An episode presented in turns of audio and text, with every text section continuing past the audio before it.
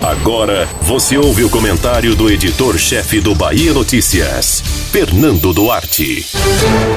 Após muita, mas muita expectativa, o governador Rui Costa iniciou uma reforma no secretariado. Mesmo que a promessa inclua outras mudanças, a mais perceptível foi a ampliação do espaço do Progressistas no primeiro escalão estadual. O governador cedeu à pressão do vice, João Leão, que ameaçou engrossar o pescoço na batalha pelo comando da Assembleia Legislativa da Bahia e, com certeza, segurou a sigla por mais tempo no arco de alianças. Resta saber se a fidelidade permanece até 2022 ou se será similar ao acordo pela direção da Assembleia. Além de Leão, agora no planejamento, outro figurão do partido chegou ao desenvolvimento econômico. O ex-presidente do Legislativo, Nelson Leal, seguiu o sobrenome e não causou problemas ao governo. Porém, ficou a ver navios após o Supremo Tribunal Federal impedir uma recondução ao cargo.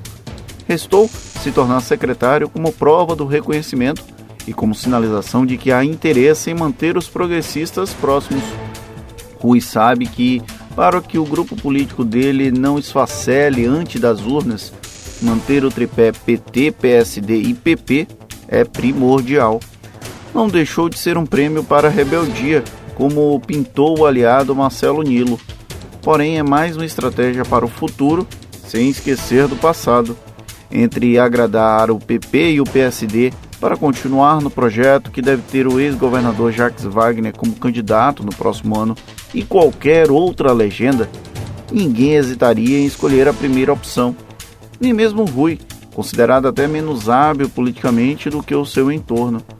Com essa chamada responsabilidade, o Progressistas, em tese, fica menos propenso a abandonar o barco. Há uma questão relevante a ser considerada, inclusive.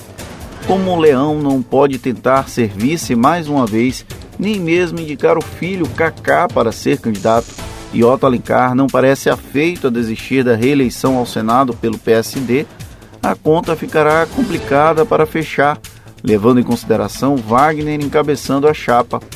Ou o PP emerge com outro cacique para a composição, ou pode acabar fora do circuito, algo extremamente improvável.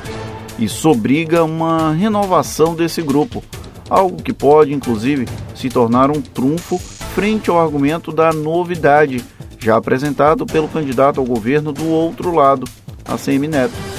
Ainda que o nome apresentado não seja jovem, qualquer respiro pode ser importante numa disputa que promete não ser tão simples como nos embates entre PT e DEM há pelo menos três eleições. Rui tem uma janela cada vez mais curta para rearranjar aliados, e a justificativa da pandemia para adiar as conversas políticas começa a ficar menos aceitável especialmente por manter aqueles que marcharam ao lado de adversários em 2020. Leia-se PDT e PL. O período entre eleições é propenso para mudanças por permitir que as tensões se dissipem sem tanto prejuízo. Afinal, é melhor ter cicatrizes do que chagas abertas para disputar um pleito. O PP, pelo menos, já pode acalmar um pouco mais o coração. Você ouviu o comentário do editor-chefe do Bahia Notícias, Fernando Duarte.